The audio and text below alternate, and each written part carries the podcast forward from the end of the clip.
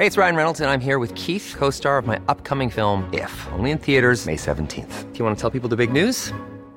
All right, I'll do. Sign up now and you'll get unlimited for $15 a month in six months of Paramount Plus Essential Plan on us. Mintmobile.com slash switch.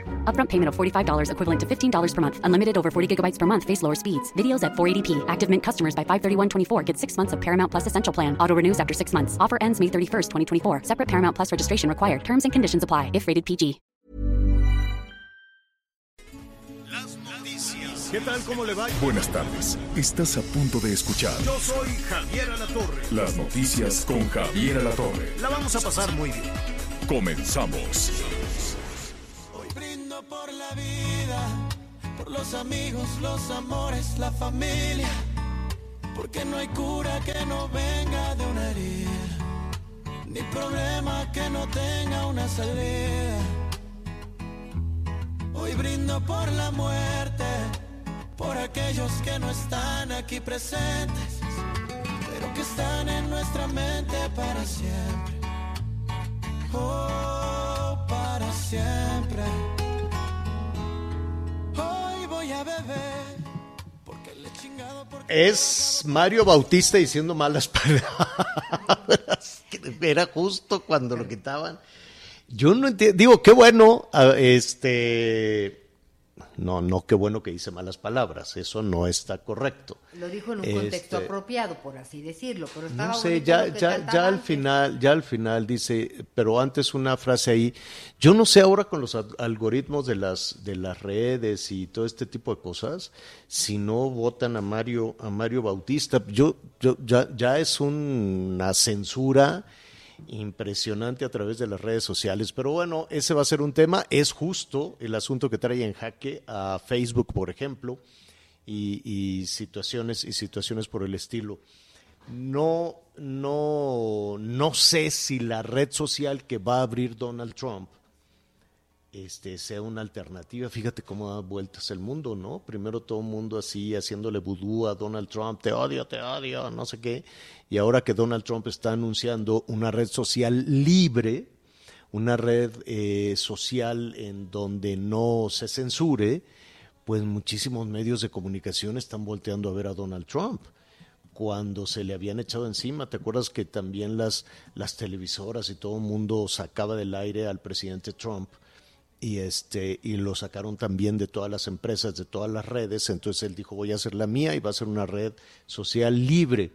Y entonces, pues hay muchas personas en el mundo que están esperando que dicen, pues si en una de esas, si nos vamos en el vehículo de, de Donald Trump, porque en todo lo demás es un dolor de cabeza, porque todo lo demás es muy, muy complicado con los algoritmos y, y también con mucho negocio, ¿eh? No se cree usted ahí, este, está dando muchos argumentos este, Facebook, el dueño de la empresa, pero cada vez son más los medios le están haciendo, eh, ¿cómo se llama? Facebook Papers.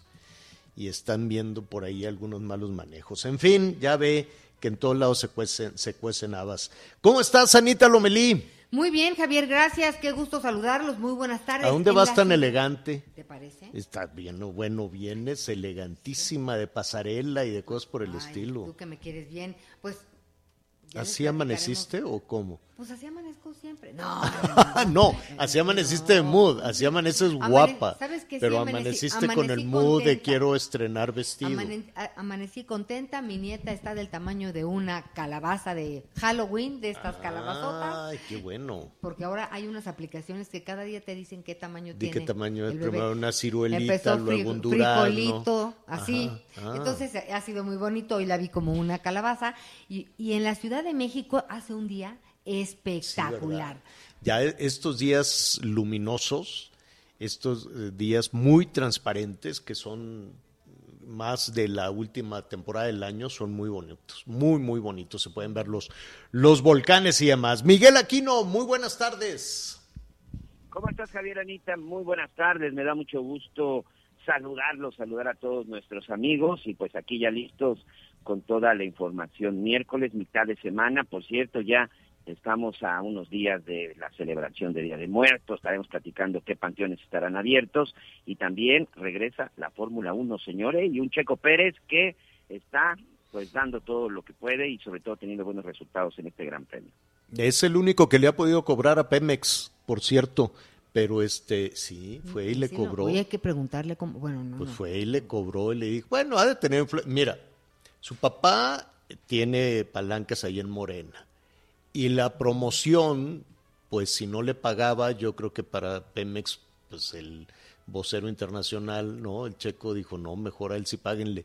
Le debían un dinero de, de publicidad de Pemex y este y le pagaron. Entonces, atención todos los proveedores que hacen filas y filas y filas ya andan ahí con su sobrecito, no cómo se llama su folder amarillo en la mano ya todo sudado, ¿me pagas, por favor? Pues, hay que preguntarle ahora que venga el checo a correr sus carros en reforma y este tipo de cosas ya. que le digan, a ver, ¿cómo le hiciste? ¿No? Hay que Estamos irnos ya viendo con nuestra caja de naranjas a apartar lugar porque yo quiero ver al Checo Pérez.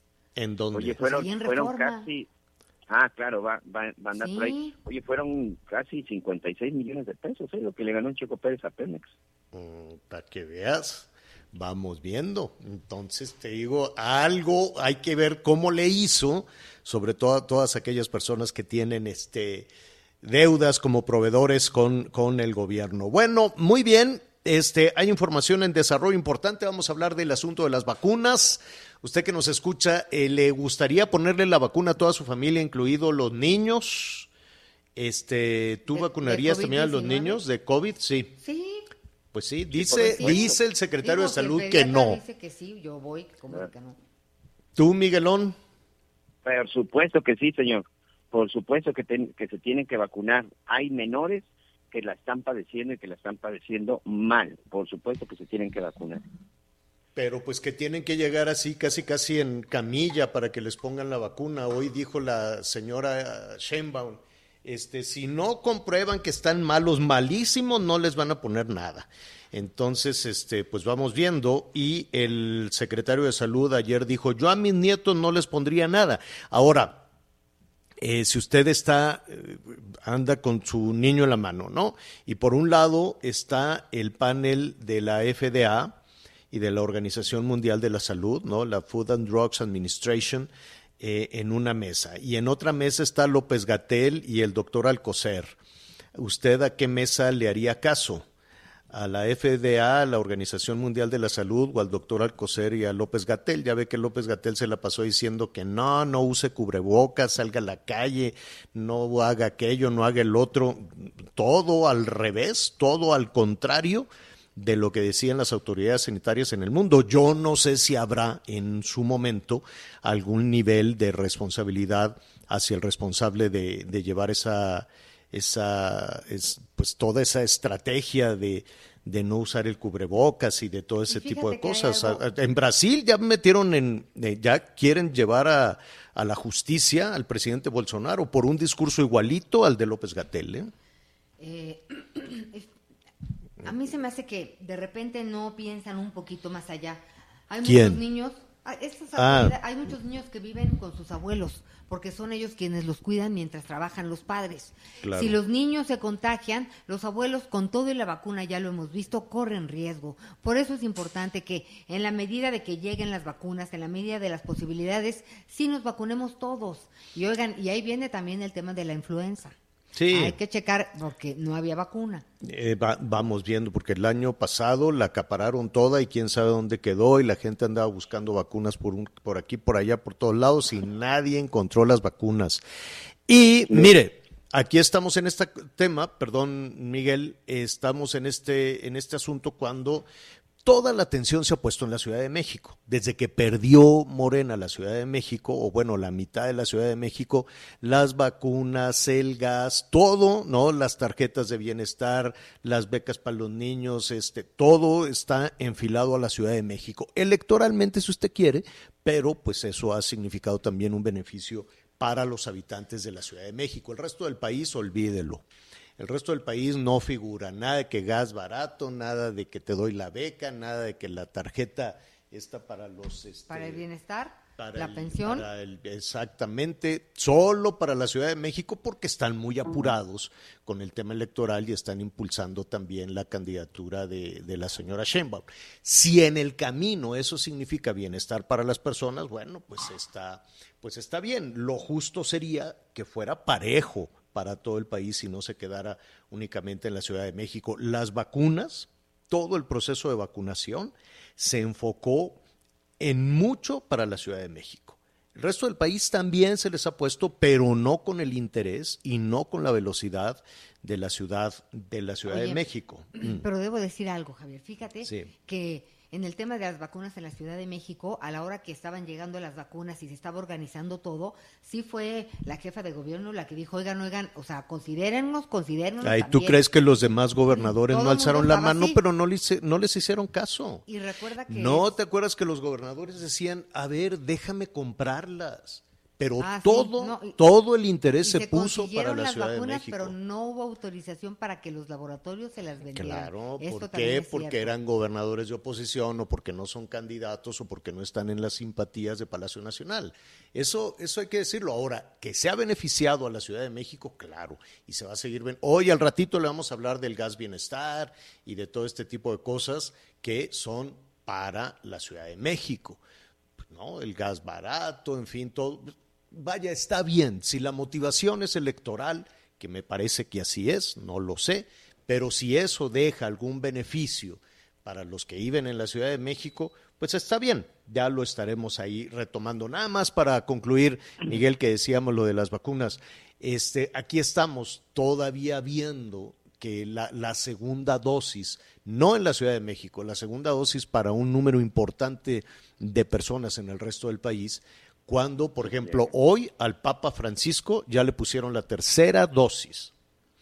En Australia, ayer acaban de autorizar la COFEPRIS australiana, ¿no? Por decirlo de alguna manera, no solo la de los niños y demás, eso ya, ya es un tema superado que dicen, sí, pues hay que vacunar también a los niños. No, ya autorizaron ayer la tercera dosis para mayores de 18 años. Toda la población mayor de 18 años ya están este, el gobierno australiano comprando las vacunas para una tercera dosis. Entonces, pues aquí andamos atoradones y el hecho de que el secretario de salud diga no por ningún motivo, a lo mejor es porque no han logrado avanzar con la segunda dosis. Olvídese de la Ciudad de México, en el resto del país y dicen, uff, y si ahorita se nos viene vacunar a los niños, pues va a ser una complicación. ¿Querías comentar algo de las vacunas, Miguel? Este, bueno, sí, te quería comentar exactamente esa parte de que hay algunos lugares en donde ni siquiera se les ha aplicado la segunda la segunda dosis hay está, hay estados evidentemente que no tienen el cuadro el cuadro completo y pues esa es otra parte sin duda muy muy interesante oye Javier está ya por ahí con nosotros en la línea sí qué gusto me da. Este, Qué gusto me da saludar a nuestro compañero Irving Pineda. ¿Cómo estás, Irving? Irving. Hola, Javier, Anita, Miguel. ¿Cómo están? Qué gusto escucharlos. Bueno, siempre los escucho, por ahora ya yo de metiche acá. ah, no, eso, eso me parece, eso me parece muy bien. Irving, tú, este, ya tienes el esquema completo de vacunación. Sí, la semana pasada me puse la segunda dosis. Apenas. ¿De cuál? Apenitas, apenitas. O sea, todavía no tengo la inmunidad porque dicen que la vacuna AstraZeneca tienes que esperar dos semanas para tener la inmunidad completa. Bueno, y estuvieron pues las, las discusiones, este, les gana siempre en las comparecencias que hay, vamos a ver además cómo le va a la secretaria de Economía, ¿no? Este, porque yo, yo entiendo que la oposición puede estar pues un poquito desesperada porque aunque se paren de manos, aunque digan lo que sea, como dicen en el Palacio Nacional, no se le cambia una coma a ninguna de las iniciativas y por más que le digan de cosas al secretario de Educación o se diga que se va a, llevar a, a, que rinda cuentas a la justicia López Gatel, pues nada cambia, Irving. No, al final es puro cuento y parece más show lo que pasa porque no se le cambia nada. O sea, inclusive el paquete económico eh, pasó igual en el Senado. O sea, con todo y que ahí los senadores del PAN y del PRD y del Movimiento Ciudadano hubieran podido conformar un bloque más opositor, no hicieron nada, Javier. Al final la pasaron que así se va a publicar en el diario oficial, así se remitió al Ejecutivo. Y sí, en las comparecencias mucho reclamo, mucho show, pero no se creen eso más que en, una, en un cuento que contar y no más. No pasa nada, esa es la realidad, Javier. Claro. Ayer fue la de Manuel Bartlett que duró como seis o siete horas y también no, pues no pasó nada. Mira, algo queda. Yo, yo sé que, que la que la iniciativa de la, de la reforma eléctrica este, se, está, se está empujando, ha batallado esa iniciativa, la segunda, este, pero algo, algo queda y algo fue muy significativo eh, escuchar a Manuel Bartlett. Mire, nada más hay que recordar, en 1988 las elecciones en este país las organizaba el gobierno, ¿no? El gobierno hacía las boletas, el gobierno recibía las boletas, el gobierno contaba las boletas y el gobierno decía quién ganó, ¿no? Así, tal cual, no había ninguna participación ciudadana. Y el responsable de todo ese mecanismo era Manuel Bartlett. Él era el responsable de que se pusieran las casillas, de que se recibieran los votos, de que se recogieran las urnas, de que se abrieran las urnas y se contaran los votos. Y entonces él, ¿se acuerdan que dijo, ups, se cayó el sistema porque estaba este, perdiendo el ingeniero Cárdenas y ganar, y, digo, estaba perdiendo Carlos Salinas y ganando el ingeniero Cárdenas y después de que se recuperó el sistema, casualmente cambiaron las cosas, ganó Carlos Salinas y perdió Cárdenas. Eh, históricamente quedó la frase de que se cayó el sistema e históricamente quedó la responsabilidad en hombros de Manuel Bartlett de lo que se calificó en ese momento como un fraude electoral. Históricamente no hay quien lo piense de otra manera. Y ayer pues sí llamó mucho la atención que el responsable del fraude de 1988, del eventual o del presunto fraude de 1988, fue el PAN. fue el PAN. fue el PAN, Irving. Otro giro en la historia. Todos los días la historia se modifica. Sí, pues dice que fue un amaciato y sin pena y vergüenza. Ya andaba tirando línea ahí don Bartlett a, a, la comisión de diputados. Sí. Oye, pero tienes torta bajo el brazo y todavía no es, no es la rosca de Reyes. Irving, es que no, nos quedamos con los temas del día. Nos da mucho gusto decirle que vamos a poder eh, contar con la experiencia de Irving y con los comentarios y el talento de Irving Pineda a través del ciberespacio. Así es, Irving. Sí, Javier, vengo a que me deseen suerte tú, Anita y Miguel, porque quiero contarles que hoy arranco a las nueve de la noche en las plataformas de Azteca Noticias. Esqueletos, los políticos al desnudo. Es un formato, Javier, donde vamos a platicar, que va a ser semanal todos los miércoles a las nueve de la noche, y vamos a platicar de los temas de política, los vamos a desmenuzar, los vamos a intentar que sean no tan densos, que sean un poco más amables y vamos también a, platicar con los políticos, les vamos a sacar la sopa y la neta de lo que está ocurriendo, vamos a estar en todas las locaciones, Javier, pues para poder platicar con ellos y es pues un nuevo esfuerzo informativo, eh, la verdad es que es un programa artesanal, estoy literalmente yo escribiendo y haciendo todo, entonces yo vengo a que me den mucha suerte. Luego te digo cómo se hace, soy de mucha esa. suerte. Pero tú muy bien. Oye, Irving, te esperamos en la segunda parte, vía streaming, ¿qué te parece? Y ahí ofrecemos más detalles de lo que va a suceder hoy a las nueve de la noche. Claro que sí, Javier. Gracias y los espero a las nueve. Perfecto, muy bien. Gracias, suerte, Irving. Buen día. Gracias, buenos días. Y uno de los mejores reporteros de Fuerza Informativa, sin duda. Y, y ha seguido eh, la, parte política muy intensamente. A ver, estamos recibiendo muchas llamadas de que si se debe vacunar, no se debe vacunar a los niños. Sí, Miguel. Rápidamente, eh, antes de cambiar de, otra que cambie de, tema, les robo un minuto. Acaba de concluir en Estados Unidos, en la Corte de Nueva York, eh, una audiencia más de Genaro García Luna. Y si quieren saber en dónde hay una justicia pronta y expedita, créanme lo que no es en los Estados Unidos. El juez Cohen, que es el mismo que sentenció a Joaquín El Chapo Guzmán, está ordenando que el próximo 24 de octubre, que por supuesto es del 2022, se va a establecer el jurado y del 9 al 16 de enero del 2023 se llevará a cabo la audiencia en contra de Genaro García Luna por los diversos delitos que se le imputan en la Unión Americana. Un año más para el exsecretario de Seguridad Pública en una cárcel norteamericana. Lo vamos a retomar en un, en un momentito más porque ya estamos listos para platicar con la doctora Roxana Trejo. Ella es gerente corporativo de epidemiología y control de infecciones del Centro Médico ABC. Doctora, ¿cómo estás? Qué gusto saludarte. Un gusto, Javier, nuevamente saludarte a ti y a Ana María.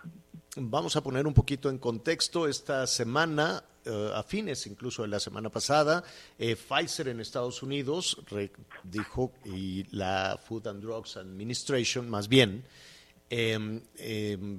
la FDA eh, señalaba que la vacuna de Pfizer, esta dosis, que además es un poquito distinta a la de los adultos, pero ya se puede aplicar a las niñas y los niños de 5 años en adelante.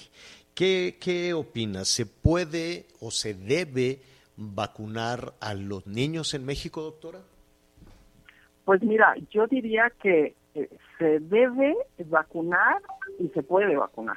El único tema en relación, bueno, primero el contexto de que por grupos se ha ido realizando este eh, análisis, se ha ido autorizando, ¿no? Por grupos de edad y por supuesto al final quedan los menos pues los menos eh, los de menor riesgo que caigan en gravedad. Por eso estos grupos de niños que se observaban desde el inicio de la pandemia pues no eran exactamente estos focos rojos de hospitalización y de mortalidad. Y entonces fueron dejando al final y al final ya se autorizaron hoy con estos menores. El tema hoy tiene que ver más no con que se pueda ni se deba, no, sí, sí, se puede, o sea, y se debe en relación a que la vacunación es una herramienta de salud pública muy importante. Pero el tema que tenemos hoy a nivel global, no solo en México, es la disponibilidad de las vacunas. O sea, tenemos países con altos recursos que tienen capacidad de, de tres vacunas o hasta cinco vacunas, como Estados Unidos o Canadá, por persona, y tenemos otros países donde la vacuna pues es escasa o nula, hay lugares en África todavía no llega la vacuna, y, y donde México, pues en base a la capacidad que tiene de, de adquisición de vacuna, pues es como está haciendo su distribución de la vacuna. Entonces colocó a estos menores de 12 años a, a 18 a 12 años, primero hasta, hasta el momento, que tengan comorbilidades. Esto, por supuesto, deja fuera pues a un grupo importante de pequeños, pero tiene que ver mucho con la disponibilidad de vacuna de cada uno de los países y de acuerdo a cómo la pues la concentran o, o, la, o la, inician, ¿no? Eh, tiene que ver más con el país. Sí, son muchos, son muchos los factores que de hecho pueden generar pues cierta ansiedad, ¿no? Cierta incertidumbre en las personas con la información ya de carácter global. Eh, pues yo recuerdo que cuando empezó a, llegar a trompicones y, andaba el canciller por se fue a Rusia y se fue a China y se fue a, a, buscar las vacunas y decían ya dimos el enganche pero no llegaban y nos engañaron y no llegaban. Se generó pues muchísima incertidumbre de las personas que decían y me va a tocar la vacuna o no contrario la situación de México la traición que tenemos en México o la cercanía que tenemos con, con los procesos de vacunación diferentes a, incluso incluso a los a los Estados Unidos, pues la gente sí estaba dispuesta a vacunarse, lo que no había es vacunas. Entonces, si de pronto vemos que en los Estados Unidos comienzan a vacunar a las niñas y los niños, eh, el proceso va a ser complicado porque habrá que comprar y conseguir más vacunas para México. Claro, yo creo que es un tema bien administrativo en relación a los procesos por, por país, ¿no? En México, exacto, empezaron a buscar vacunas desde el inicio para poder tener esta facilidad de adquirir vacunas pues muy pegaditos ya cuando arrancó que fue noviembre diciembre a nivel global. Y, y, esto también lo que se ha observado es que en nuestro país o la población de México está muy aceptando la vacuna. O sea sí por supuesto existen personas aisladas o familias en donde no se vacunan por esta mala información que existe alrededor de ellas pero también tenemos a, a una población que quiere la vacuna que busca la vacuna no y en los menores pues también eh, sí sí es creo que normal que exista cierta pues incertidumbre de por qué solamente vamos a vacunar a niños con comorbilidad y por qué no vacuno a mi hijo que no esté enfermo, ¿no? que, que, que, es un ejemplo claro, yo misma soy mamá, ¿no? No tengo menores que no, que no se van a vacunar porque no tienen enfermedad. Dijo ayer el ah. doctor Alcocer, palabras más, palabras menos, que el sistema eh, inmunológico de los niños es tan potente que no necesitan la vacuna. Bueno, yo, yo creo que más que potente, lo que se ha observado a través del COVID y lo que el COVID los... Hey, it's Ryan Reynolds and I'm here with Keith, co-star of my upcoming film, If, only in theaters May 17th. Do you want to tell people the big news? All right, I'll do it. Sign up now and you'll get unlimited for $15 a month in six months of Paramount Plus Essential Plan on us. Mintmobile.com slash switch. Upfront payment of $45 equivalent to $15 per month. Unlimited over 40 gigabytes per month. Face lower speeds. Videos at 480p. Active Mint customers by 531.24 get six months of Paramount Plus Essential Plan. Auto renews after six months. Offer ends May 31st, 2024. Separate Paramount Plus registration required. Terms and conditions apply if rated PG. Nos ha enseñado es que sí lo que tenemos es que cuando un niño de, de esta edad este, se, se, enferma, pues no cae en gravedad, a excepción de los que tienen comorbilidades. Entonces, esta estrategia eh, del, del sistema de salud es vacunemos en base a lo que tenemos de cantidad a quien tiene comorbilidad, porque ellos pudieran ser que al enfermarse caigan en un hospital y caigan en gravedad. Pero creo que hay otro tema que seguramente después el gobierno irá avanzando, es aparte de evitar que caigan en gravedad, lo que tenemos que evitar es que la gente se enferme, porque el tema de las mutaciones existe cuando alguien se enferma. Entonces, este tema de vacunación sí sabemos que en, pandemia y, en estos eh, pues, momentos de, emergencia, que todavía estamos en emergencia, no hemos terminado, pues lo que se hace es hacer una distribución por riesgo. Y entonces esta distribución se hizo solamente los que tienen comorbilidad porque pueden caer en hospital o gravedad.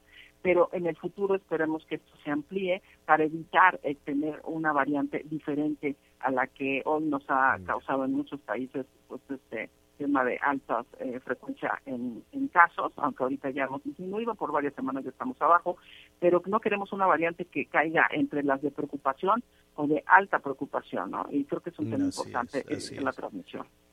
Anita. Doctora, y una preguntita en relación a las vacunas con COVID, ¿no importa que eh, al poco tiempo se ponga uno la de la influenza o sí hay que tener un protocolo de esperarse unas semanas? Fíjate que el tema hoy que ya viene, todavía no sale por el gobierno, pero están a punto de lanzarla, creo que la semana que entra, sí es un tema importante en relación, aunque no se ha observado, eh, este, pues alguna alteración en los efectos secundarios adversos, pues un más o menos de dos semanas dejar pasar para que haga su efecto en relación a estos efectos secundarios que pudiera tener y no la adjudiquemos a la otra vacuna. O sea, cada una de ellas puede tener sus efectos secundarios. Eh, en, a través de la historia se han podido aplicar vacunas. Yo me puedo aplicar dos vacunas en el mismo momento, ¿no? este, Esto no hay problema. Pero el tema con COVID, que es una vacuna pues que tenemos poco con ella, es sí dejar, permitir dejar pasar más o menos dos semanas. Eh, el año pasado... Eh, muchísimas personas nos llamaban y nos decían no hay vacuna, no encuentro la vacuna de la de la influenza.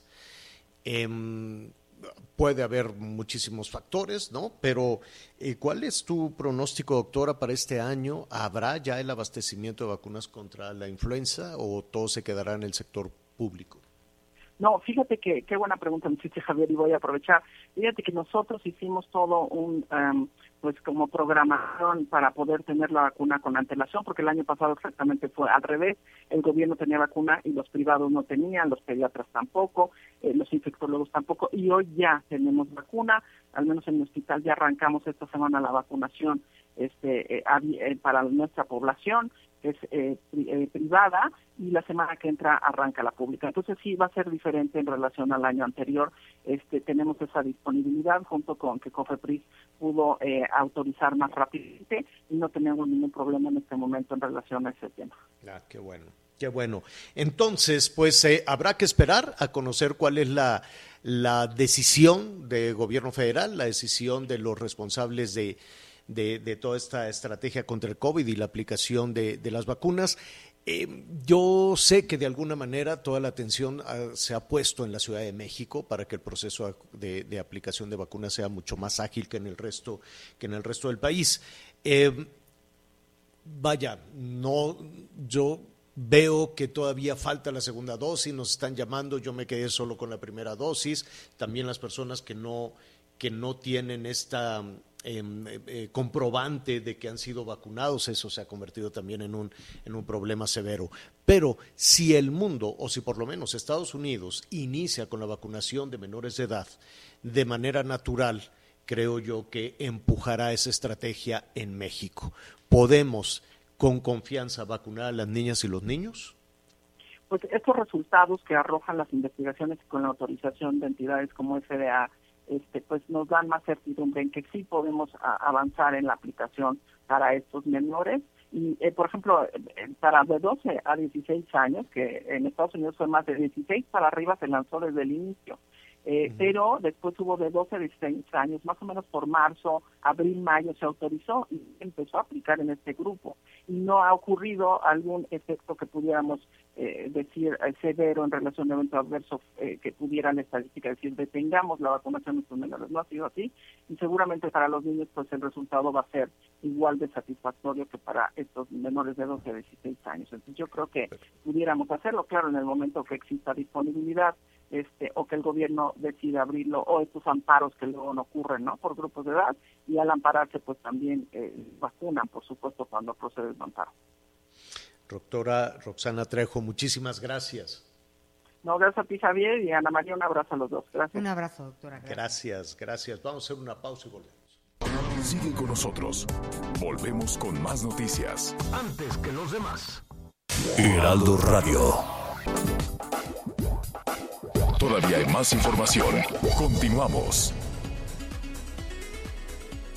Bueno, en, información en desarrollo eh, rápida, rápidamente, em, déjeme decirle que, este, pues Claudia, con todo respeto, como dicen en Palacio Nacional, lo que, ¿cómo es lo que hace la mano hace el de atrás? O sea, va, va haciendo todo lo que hace el presidente López Obrador. Si el presidente va a jugar a la pelota, ella se va de pelotera.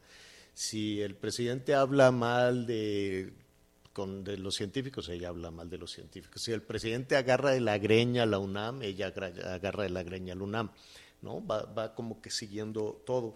Y, yo no entiendo este tema de la autonomía universitaria porque pues acaba de decir este Claudia Sheinbaum está diciendo en qué deben de gastar el dinero en la en la UNAM este dice que se debe gastar eh, más en investigación y en difusión de la, de la cultura que en eh, los empleos, que en los puestos burocráticos. Pues ella no trabajó en la UNAM.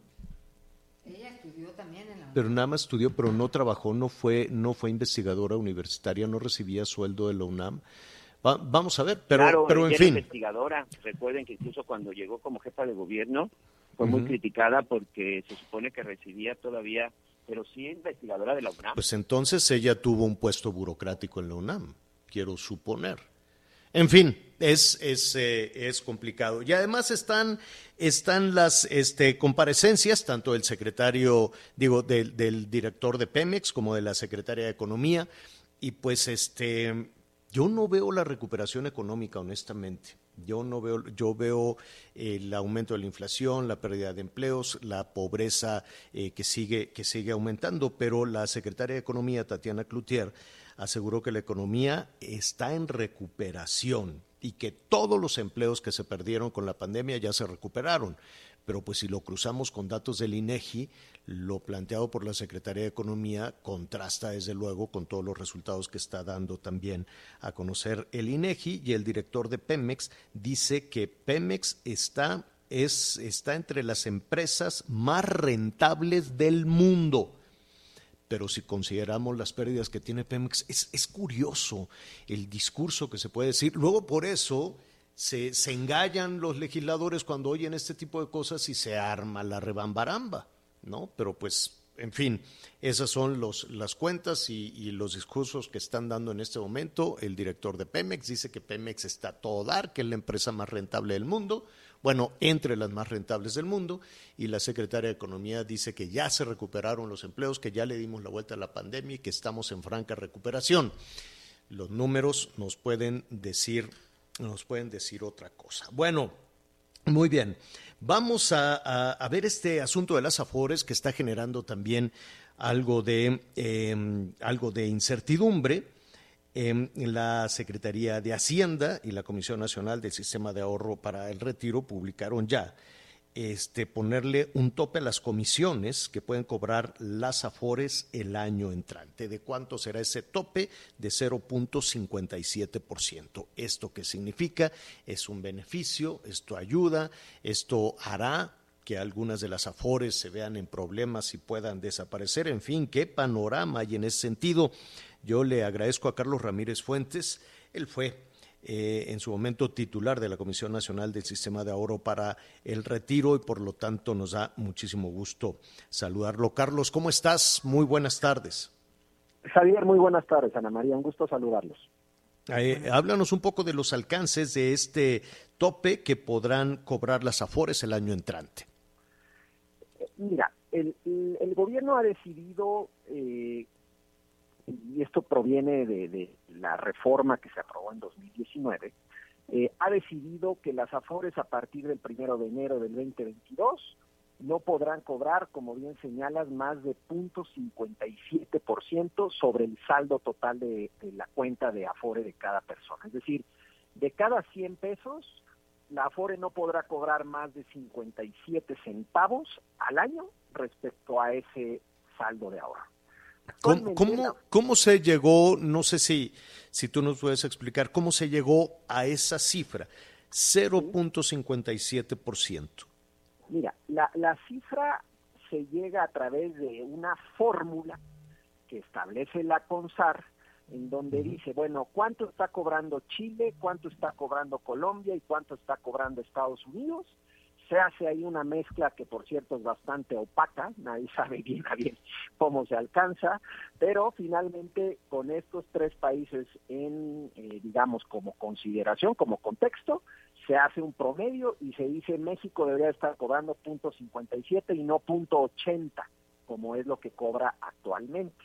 Es una reducción muy importante, muy significativa respecto a lo que se cobra actualmente, y como bien señalas, digamos, eh, sí tiene un lado positivo, indudable, innegable, que es que a partir del 1 de enero del 22 vamos a pagar menos por, nuestro, por el manejo de nuestra cuenta fuera.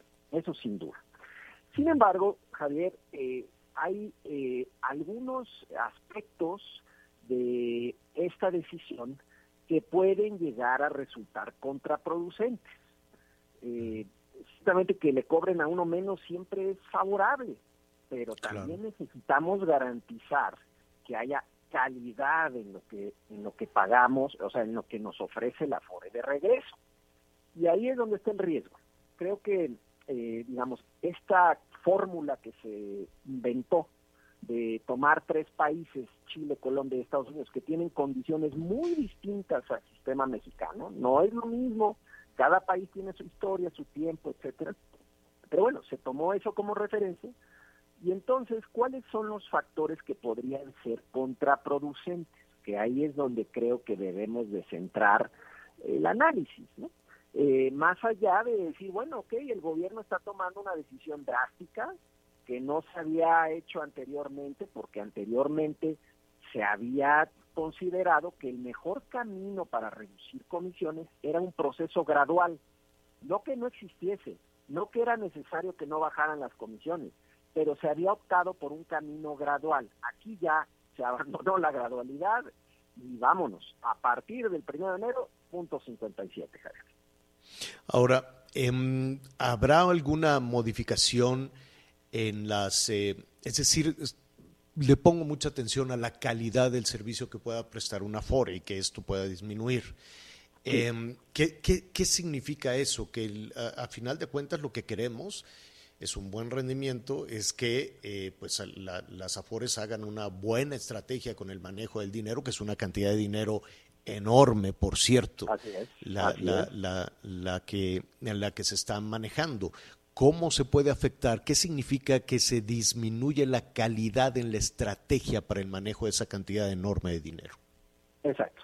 Mira, en total las AFORES tienen 5 billones de pesos. Yo eh, 5 billones de pesos. Ha estado creciendo muy rápido el monto de ahorro. precisamente porque las Afores han estado pagando muy buenos rendimientos en los últimos años. El rendimiento es lo más importante dentro de una Afore, no la comisión para un ahorrador. Para un ahorrador la comisión es importante, sin lugar a dudas, pero lo que más genera que mi ahorro crezca es el rendimiento. Entonces, ¿cuál es el problema de esta decisión y el riesgo, Javier? El problema es que las Afores finalmente van a ver disminuido de manera muy importante su ingreso de, de golpe, de manera repentina. Ciertamente todavía no sabemos si van a optar por un camino jurídico para defenderse de una decisión que a todas luces pues es una decisión muy eh, que suena muy unilateral y arbitraria, pero dejo eso de lado. Para el ahorrador, para el trabajador, ¿esto qué significa? Su ahorro no está en riesgo, eso hay que decirlo muy claramente, no tiene nada de qué preocuparse el trabajador en el sentido de que su ahorro pudiera estar en riesgo, no, eso no es. Lo que está aquí en juego es qué van a hacer las AFORES con sus menores ingresos. Cualquier empresa de pronto se le ve disminuido su ingreso 25% materialmente de un día para otro, pues van a tener que sacar la tijera. Y esa tijera, mm, la pregunta es en qué va a recaer. El regulador, la CONSAR, el gobierno, espera que esa tijera ocurra en, vamos a llamar, en las áreas que no afecten la calidad del servicio de la AFORE. Pero no hay ninguna garantía de que ello ocurra. Las AFORES invierten en temas de calidad de servicio, es decir, sucursales, infraestructura, agentes que ayudan a los trabajadores a resolver sus dudas, invierten en temas, por supuesto, que tienen que ver con la, el personal que tienen para gestionar esta enorme cantidad de recursos, es mucho dinero que tienen que invertir para generar esos rendimientos. E invierten en tecnología. En tecnología, este sistema cada vez más es un sistema que ha avanzado tecnológicamente y que es necesario para garantizar la calidad del mismo. El riesgo Oye, ¿se, quedará alguien en el camino, tú crees, con esta disminución? Pues mira, la realidad es que ahí está la pregunta de los 64 mil. Es decir, creo que para algunas afores ya no va a resultar tan atractivo quedarse en este mercado. Entonces, al final del día, vamos a, muy probablemente terminemos con menos afores en el mercado. Eso está por verse. Eso va a ser una decisión de cada una de las 10 afores que actualmente existen en el mercado, pero es ciertamente una posibilidad real porque sí hay una afectación muy importante a los ingresos de las afores. Pues ahí está. Eh, por lo pronto, pues es una decisión tomada, 0.59%. ¿Cómo se llegó a esa cifra? Bueno, pues ahí está esa, esa primera explicación que, mm, vaya, no tiene coincido contigo, ¿no? Cada país tiene su realidad y sobre todo México con esa con ese nivel de economía y con esa dinámica, pues absolutamente distinta a la referencia que se tomó por lo menos hacia, hacia América Latina, en fin, pero la decisión está eh, tomada como, este, como trabajador, como trabajadora, pues eh, hay un beneficio. Sin duda, hay un beneficio de corto plazo y también de largo plazo, porque que me cobren menos, digamos, si esto es un producto que yo voy a retirar en 20 años, si me cobran menos desde ahorita, pues me voy a beneficiar, sin lugar a dudas. Exacto. Pues te agradezco muchísimo, Carlos. Te enviamos un abrazo fuerte y gracias por, por ayudarnos a navegar en estos temas.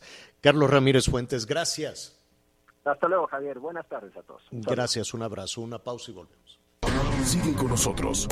Volvemos con más noticias. Antes que los demás. Heraldo Radio. Todavía hay más información. Continuamos. Pues ya de regreso aquí en las noticias con Javier Alatorre. Ari Chávez, ¿cómo estás? Muy buenas tardes. Muy buenas tardes, mi querida Anita, qué gusto saludarte.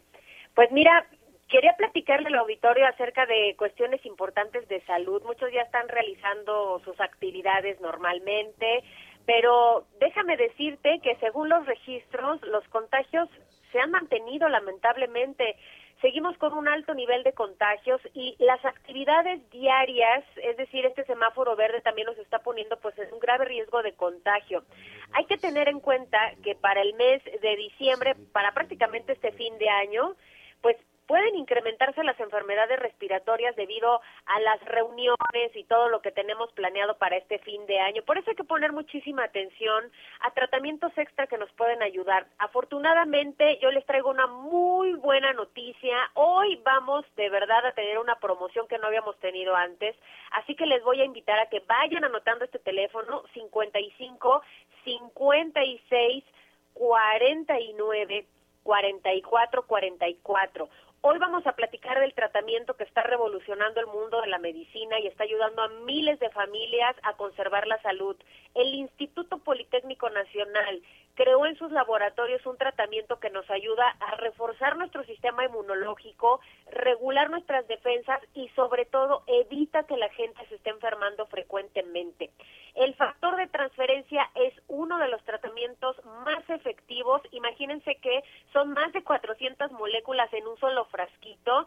Nosotros tenemos alrededor de 140 especialistas dedicados exclusivamente a este tratamiento.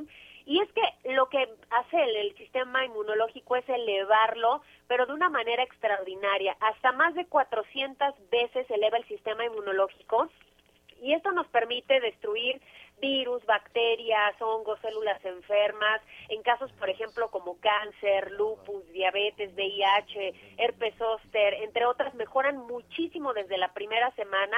Y en enfermedades respiratorias, déjenme decirle que somos el tratamiento número uno, alergias, influenza, asma, y si empezamos a tomar nuestro tratamiento de factor de transferencia inmediatamente, vamos a poder estar protegidos hasta el mes de diciembre. Yo les tengo una promoción espectacular, mi querida Anita, así que vayan anotando el número telefónico 55 56 49 44 44, porque hoy vamos a regalar factor de transferencia. Así que pongan mucha atención a cómo está la dinámica. Tienen que marcar al número que acabo de darles, ahorita lo vamos a repetir de nuevo. Y en la compra de un paquete de 20 dosis, les estamos enviando 80 completamente gratis. Ustedes solamente pagan 20 y reciben 80. Viene un kit sanitizante gratis para dos personas con caretas, cubrebocas, gel antibacterial.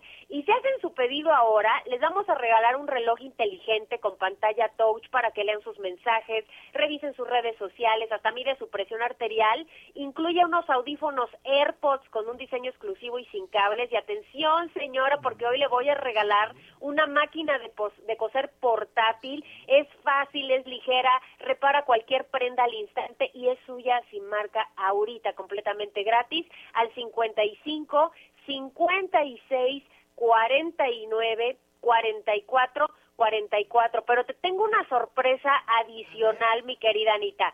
Si marcan ahorita, les vamos a enviar otro paquete adicional completamente gratis. O sea que hoy van a recibir paquetes dobles y solamente van a pagar 20 dosis de factor de transferencia. El número telefónico 55 56 49 44 44. Aprovechen, es único día para recibir doble, doble de todo, doble AirPod, doble reloj, doble factor de transferencia, todos los regalos dos por uno, pero tienen que marcar ahorita. 55 56 49 44 44. ¿Cómo ves, Anita? Perfecto, nos encantó y ya marcamos. Gracias, Aris Chávez. Buenas tardes. Muy buenas tardes. Bye. ¿Y la pausa, Anita? También ya volvemos, ya volvemos. Sigue con nosotros. Volvemos con más noticias. Antes que los demás. Heraldo Radio. Todavía hay más información. Continuamos. Bueno, pues eh, ya prácticamente estamos en estamos ya en la recta en la recta final del programa. Muchísimas gracias a El Heraldo Radio, a las estaciones de audio, Audiorama también por su compañía. Pero mire, es muy fácil. Lo que no sé es, este señor productor, cómo nos vamos a la segunda parte en el punto com. javieralatorre.com, javieralatorre.com, así póngale muy muy facilito y ahí vamos a estar hablando de muchísimos temas este, muy interesantes. Fíjese que entre otras cosas vamos a hablar de esta exposición universal de, de Dubái. Y la verdad es que México, ¿sabes quién, quién estaba siempre muy interesado? Y espero que ahora no digan que la de Dubái es neoliberal y que no sé cuánto y cosas por el estilo. Yo espero que no.